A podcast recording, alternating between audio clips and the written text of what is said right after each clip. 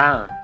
Un día más en el internet. O una noche. O una noche. O una tarde, pero el internet es todo el tiempo.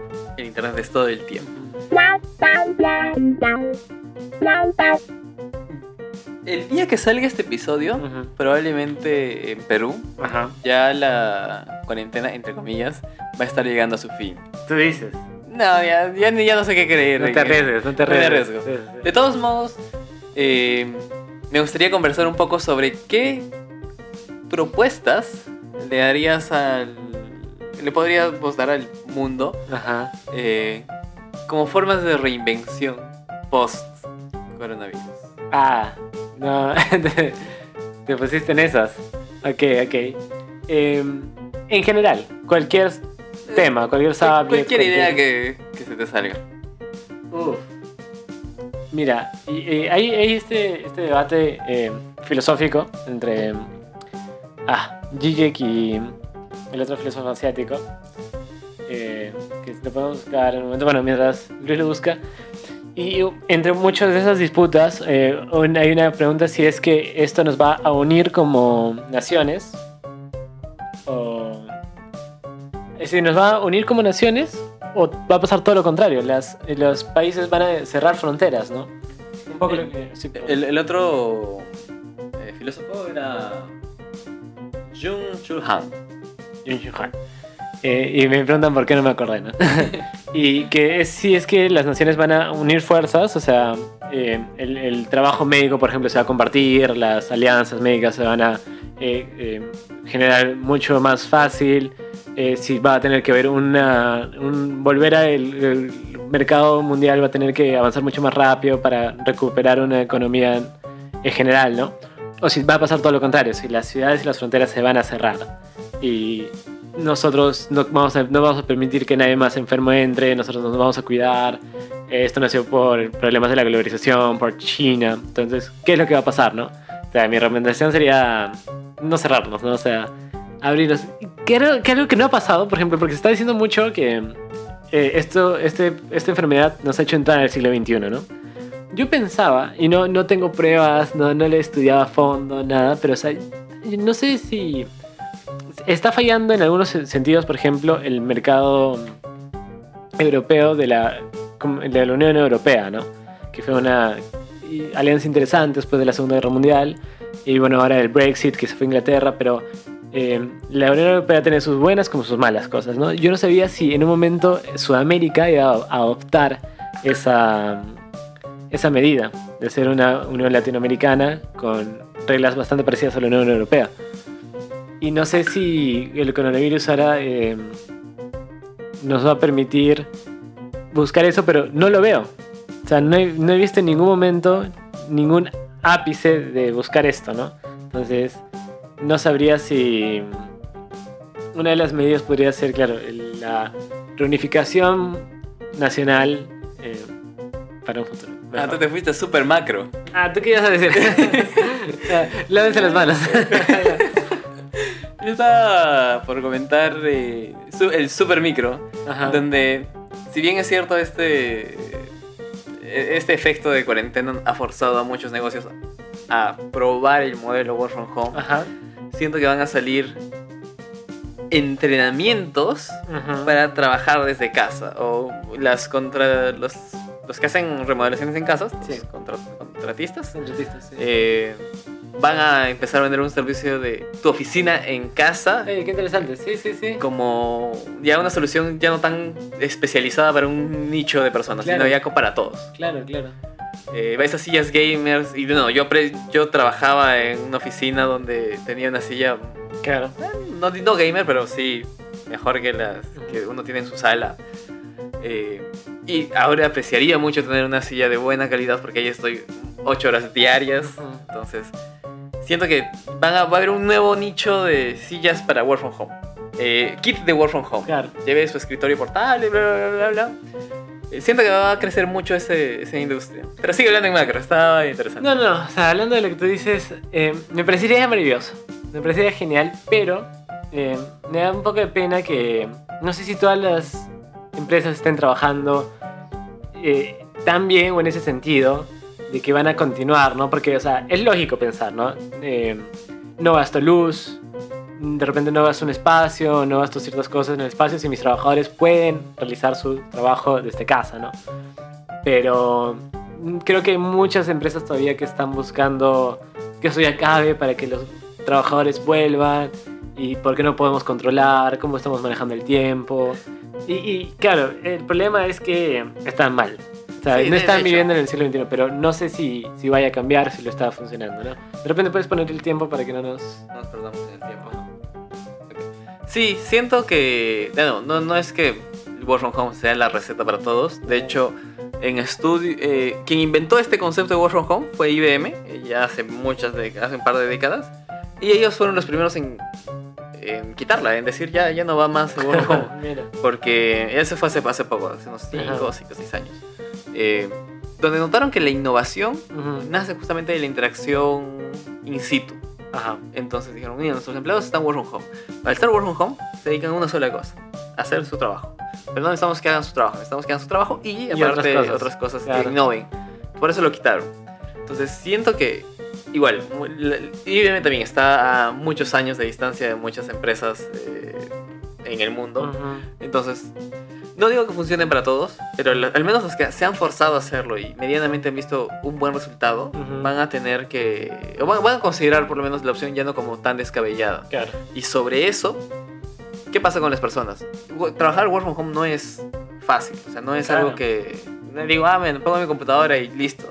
Requiere cierta disciplina, cierto, eh, cierta acomodación, ¿es- ¿existe la palabra? Eh, Acomodar cierto espacio sí. para que mentalmente estés preparado, ese es mi sitio de trabajo y nada lo interrumpe como si fuera el trabajo.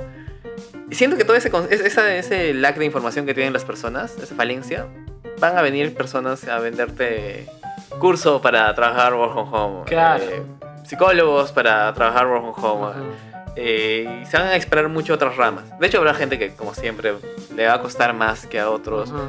Pero parte del progreso es eso, ¿no? Que eh, estar siempre en constante movimiento. Yo siento que desde hace varios años, al menos la industria oficinista, Ujú. no, no se no varió mucho. Eh, no, hablando desde la opinología. Claro. Desde los 60, 70 que se creó este concepto de cubículo en oficina, eh, incluso antes, mm, hasta ahora no ha variado mucho.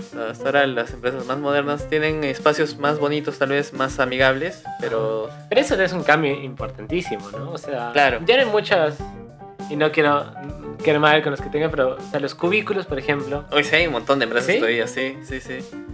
Eh, de hecho, en Perú, bueno, hablando de Perú, no sé si en el Ajá. mundo, pero en Perú sí sé que hay un montón de empresas que están muy orientadas a esta cultura Del cubículo. de cubículo. Incluso la- una empresa para la que trabajé, incluso en Estados Unidos, sí, ellos también tenían ese formato de cubículos. Siento que es, quienes ya lo rompieron, es, es una tendencia relativamente nueva, hace Ah, mira. 10 años. Pero ya hay un cambio, ¿no? Hace Ujú. 10 años. 10 añitos. 10 años. El mundo era otro hace 10 años. eh, es un tema interesante, el tiempo, ¿no? Porque, o sea, tú dijiste, eh, es una tendencia súper nueva. Yo dije, ah, ¿qué? Del 2017, ¿no? Hace 10 años. El 2010. Es- es En el 2010 estábamos en colegio. Eh, sí, es que para que lo adopte un grupo mayoritario, que tiene que pasar mucho No, yo creo que no, en 10 años ya... No, sí. Mira, en menos de 10 años la gente dejó de usar tapas en los teléfonos y cambiaron a... ¿Qué, qué menos? Si los teléfonos con, con tapas son de los que 80. Ya, pero el, el futuro está... Bueno, ese es otro tema. Sí. Pasaron 40 años para que dejáramos de usarlos. Mm, Pero bueno, hablar de tecnología Sí. y tiempo es hab- hablar de la octava dimensión versus un pato. O sea, son cosas que no. eh, sí, sí. Igual, eh, como estábamos hablando de este tema, yo siento, no sé cómo lo, verán, lo verás tú, pero he visto muchas empresas que están en- en etapa de emergencia, ¿ya?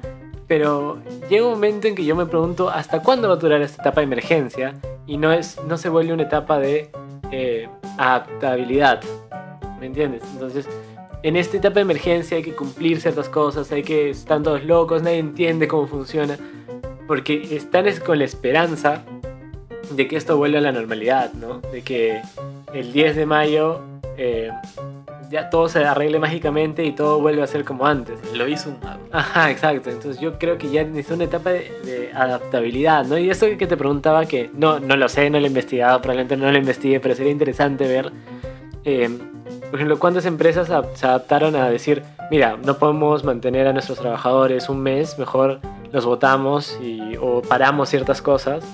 O esperamos un mes para que todo se calme, pero cuando no se calmó dentro de un mes, dentro de dos meses, de repente decir, no, esto ya no es lo anormal, ahora esto es lo normal.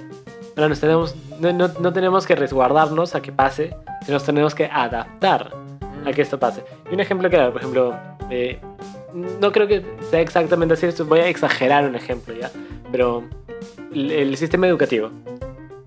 Obviamente de los, de los lugares donde se puede tener una educación virtual. Esa es una emergencia y es una, un modelo de... la necesidad nos está haciendo que en este momento estamos implementando los cursos virtuales para que el próximo año volvamos a las clases físicas, ¿no? Porque eso es una etapa de emergencia. Pero de repente hay que adaptarse y ¿qué pasaría si esto es lo que va a pasar siempre, ¿no? Toda Sí. la vida. Eh, y, y siento que va a depender mucho de la resiliencia como sociedad que tengamos a esta a este, a este periodo de, de isolación. Eh, pero no siento que vaya a haber tantos, tanto crecimiento Ujú. en los aspectos que son controlados por el gobierno. Siento que es más difícil que el gobierno evolucione a que lo haga una empresa de 10 trabajadores, de 100 trabajadores, de 1000 Ajá. trabajadores. Y mientras más grande, peor. O sea, m- más difícil su, su adaptabilidad. Ujú. O, o puede ser más fácil, realmente yo eh, ah, hablando en la opinión. Pero eh, siento que va a haber sí este... eh, sí, o sea, sí o sí va a haber este, esta prevención futura donde van a decir en los perfiles para contratar. eh, ¿Has tenido Cuenta- experiencia trabajando work from home? O sea, Cuenta si con un lugar de repente. Cuenta con un lugar para hacer work from home. Ajá. Como si fuera Excel, ¿no? O sea, Claro, eh, claro. inglés intermedio, Excel, work from home. Habilitado para work from home. Ajá. Y, me va a parecer interesante como, y esto hablando solo de las industrias que pueden trabajarse 100% remoto. o sea, Sí, sí, sí. un edificio tendría que tener drones y otras cosas que en el futuro, en el futuro. Pero y las empresas de marketing, agencias estas, probablemente, claro, vayan a evolucionar a este siguiente nivel del work from home, Ajá. decir tal cosa, eh, requisitos, etcétera. Y me gustaría ver qué tanto se pueden adaptar las personas pertenecientes a esa industria, porque de hecho va a haber personas que no tienen experiencia y no la van a conseguir rápido. En teoría es como, bueno, el nuevo requisito del mercado es tener Excel. Uy, no sé Excel Ajá. y no quiero aprender tampoco. Claro. Y va a ser algo así, o sea, va- van a sufrir tal vez ese hecho de no puedo o no tengo un espacio para hacer work from home. Ahora, mira, yo no soy el caso, pero. Porque no sé Excel. O sea, no, no soy un- una fiera en Excel. Pero hasta ahora no me ha tocado nada que no pueda. Eh, Googlear. ajá, youtubearlo, ¿no? Entonces, claro. No sé si es una tarea titánica eh, entrar en el mundo del working at home. Pero entiendo, claro, que hay gente no tan resiliente que, que puede negarse un poco a este cambio, ¿no? Pero qué buena pregunta la que has hecho, porque la verdad a mí no me gustaría, y, y no sé cómo voy a sonar, de repente voy a sonar un poco mal, pero no me gustaría que todo vuelva a la normalidad. O sea, Mm. hemos tenido que aprender algo. O sea, Sí. y no solo me refiero a no comer murciélagos en sopa, ¿no? No solo me refiero a, a apreciar nuestro sistema de salud. Y, por ejemplo, eso es algo muy importante. O sea, eh, en la Unión Europea, en ciertas partes, en Estados Unidos, ha habido una baja de presupuesto en, en el área de salud y en las áreas científicas también, que es muy importante ahora, ¿no? Sobre todo para esos países tan importantes que están buscando la cura. Entonces, imaginar que han bajado ciertas medidas de salud, ¿no? Imaginar eso tan curioso que en Estados Unidos ha habido un pequeño boom de las antivacunas, cuando ahora el mundo está necesitando una vacuna para doler, ¿no? Entonces, esperaría por lo menos que ahora que salgamos haya un incremento en la salud pública, o en la salud en general, ¿no? De repente. Entonces, no me gustaría tanto que ya se termina todo esto y el 2021 hemos vuelto a la normalidad total, ¿no? O sea, me parecería, se me sentiría un poco estafado, ¿me entiendes? Sentirías como que no has pasado tanto y no ha habido Sí. nada bueno. yo, yo, eh, o sea, cada vez asimilo más que estamos pasando un momento grande de la historia del siglo XXI. Entonces, como que, que no, que, que pase totalmente y, Y sabes que me molestaría más que lo único que genere son hipocondriacos. Mm. Ajá. Yo pienso que es un periodo, un free trial Ajá. para las, para las industrias con, con recursos Ajá. para probar cosas nuevas. Por ejemplo, Rapid, eh, que empezó a probar en. Ecuador los dron- no son drones, bueno, estos eh, Robotcitos. robotcitos, Estos, eh, carritos. carritos robots, Sí. eh, llamémoslos drones. Está mal el término, pero Drones de tierra. drones de tierra. Esos carritos que a, empezar a hacer deliveries. En Amazon que ya tenían eso de los drones como drones que te hacían delivery. Siento que Rapid, ¿qué tanto hubiera acelerado el probar eso sin este periodo de, de cuarentena? Claro. Y siento que otras empresas, y no, no conozco los casos, pero debe haber otras que se están, ¿no? Se están arriesgando a, bueno, es no hacer nada o probar esto. Por ejemplo, en, en Europa lo que estábamos viendo la otra vez de estas empresas que hacen eh, impresión 3D. Cierto, Ajá. cierto, cómo la impresión 3D va a volverse la, la segunda revolución La segunda industrial. revolución industrial, claro, entonces ya está avanzando mucho, ¿no? O sea, por ejemplo, claro, esto no es un, un problema que haga avanzar mucho, por ejemplo, a SpaceX. Que esto ya no tenga cura y tengamos que irnos rápido a la luna, ¿no? Entonces, no va por ahí, va más o menos por, por otras cosas, como, claro, eh, el trabajo. eh, Claro, va- a No, romperse este sí. esquema que te digo que se estableció hace décadas, hace muchos, muchos años, eh, del trabajo in situ sin mayor beneficio. Y va a poder ramificarse. Eh, va- van a- creo que van a rescatarse de nuevo los espacios, y esperaría que se rescaten de nuevo los espacios para decir, Sí. ok, el sistema de cubículos es muy ineficiente porque la pagamos todo esto y la persona puede hacer lo mismo desde su casa. Ajá. Entonces, ¿qué hacemos con ese espacio? Porque ya lo tenemos, muchos Ajá. tienen ese espacio. ¿Qué, ¿Qué podemos hacer aquí? ¿Cómo podemos variar de aquí? Sí. Eh, en las universidades, Ajá. si van a im- implementar, ok, la teoría va a hacerse desde home, Sí. pero para eso tendrían que in- instruir al alumno para aprender solo, porque no es, pon- no es ponerte a cualquiera al- hablándote y no mágicamente vas a escucharlo. Entonces, me gustaría que la, la evolución, al menos de esas áreas, Ajá. vaya por, por ese lado. Y cambiando totalmente de área, por el lado de la comida, siento que también me gustaría ver un gran avance, eh, un, un- un cambio de mindset en ellos. Por ejemplo, muchos restaurantes que estuvieron casi un mes sin, sin laborar, Ajá. eh, ¿y qué se puso de moda en ese tiempo que la gente no laboraba? Eh, que cada quien cocinara sus propias comidas. Entonces, yo se me imagino, y si es que alguien tiene un restaurante que lo haga, por favor, yo, le compraría activamente, que te venda los platos. Un kit para armar. Ajá, Ármalo exactamente. en tu casa. Exactamente.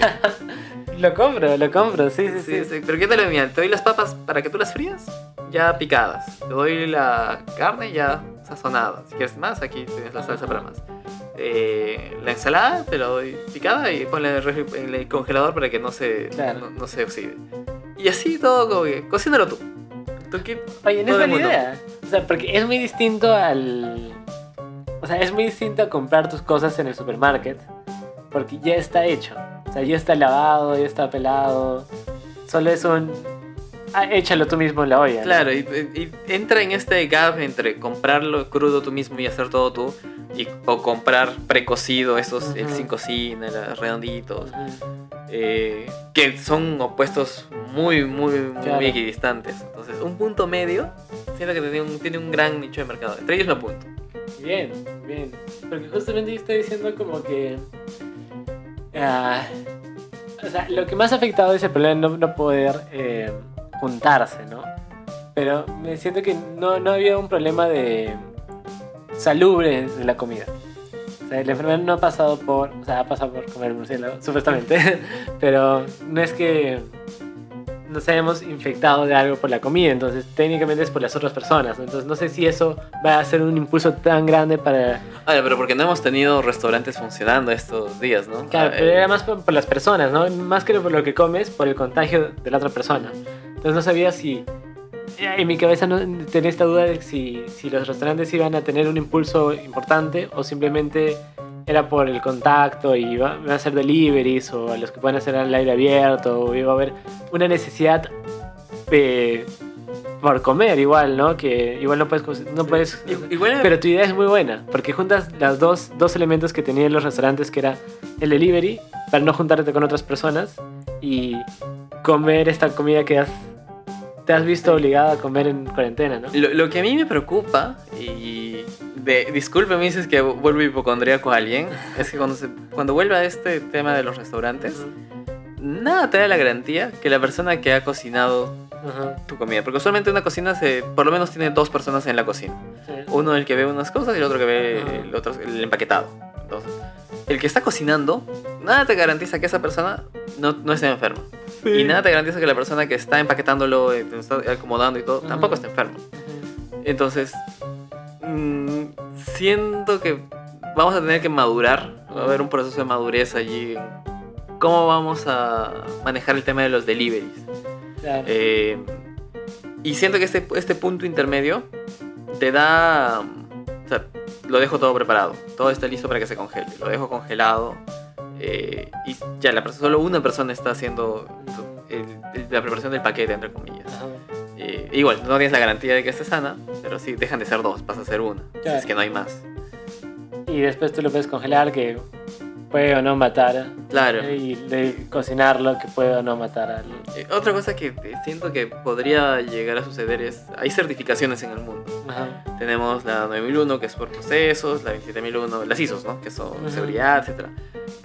No me, no me extrañaría que haya una un nuevo estándar de, de calidad que garantice eh, un proceso salubre de... eh, el proceso que sigue este restaurante o que sigue esta industria Es tal. está preparado Ajá. para evitar pandemias, evitar contagio de enfermedades. Sí, sí, interesante. Eh, no sé si ya quieres cerrar. eh, ¿Tienes otra, otra idea? No, no, eh, Sí. Yo cierro- conclusiones. que no hay que aprender algo. No, no puede ser que eh, bueno yo por ejemplo eh, haz lo que me estoy preguntando yo solía salir mucho no no tanto tampoco a fiestas no Eh, A varios. a bares más que nada no, no salía a discotecas no pero cómo cambiar todo ese mundo no se puede perder tampoco. O sea, lo, lo necesita la gente. Sí. pero cómo va a cambiar no Si tienen alguna idea de cómo revolucionar el mundo de los bares, O sea, yo creo que mascarillas de repente y el aforo respetarlo de verdad y todos con mascarillas temáticas de repente eh, sí, siento que eso va para otro podcast. ¿no? Ok. Entretenimiento en tiempos de post-COVID. Eh, si tienen ideas, mándenlas al Instagram. Sí, porque tenemos Instagram. Tenemos Instagram. Sigan.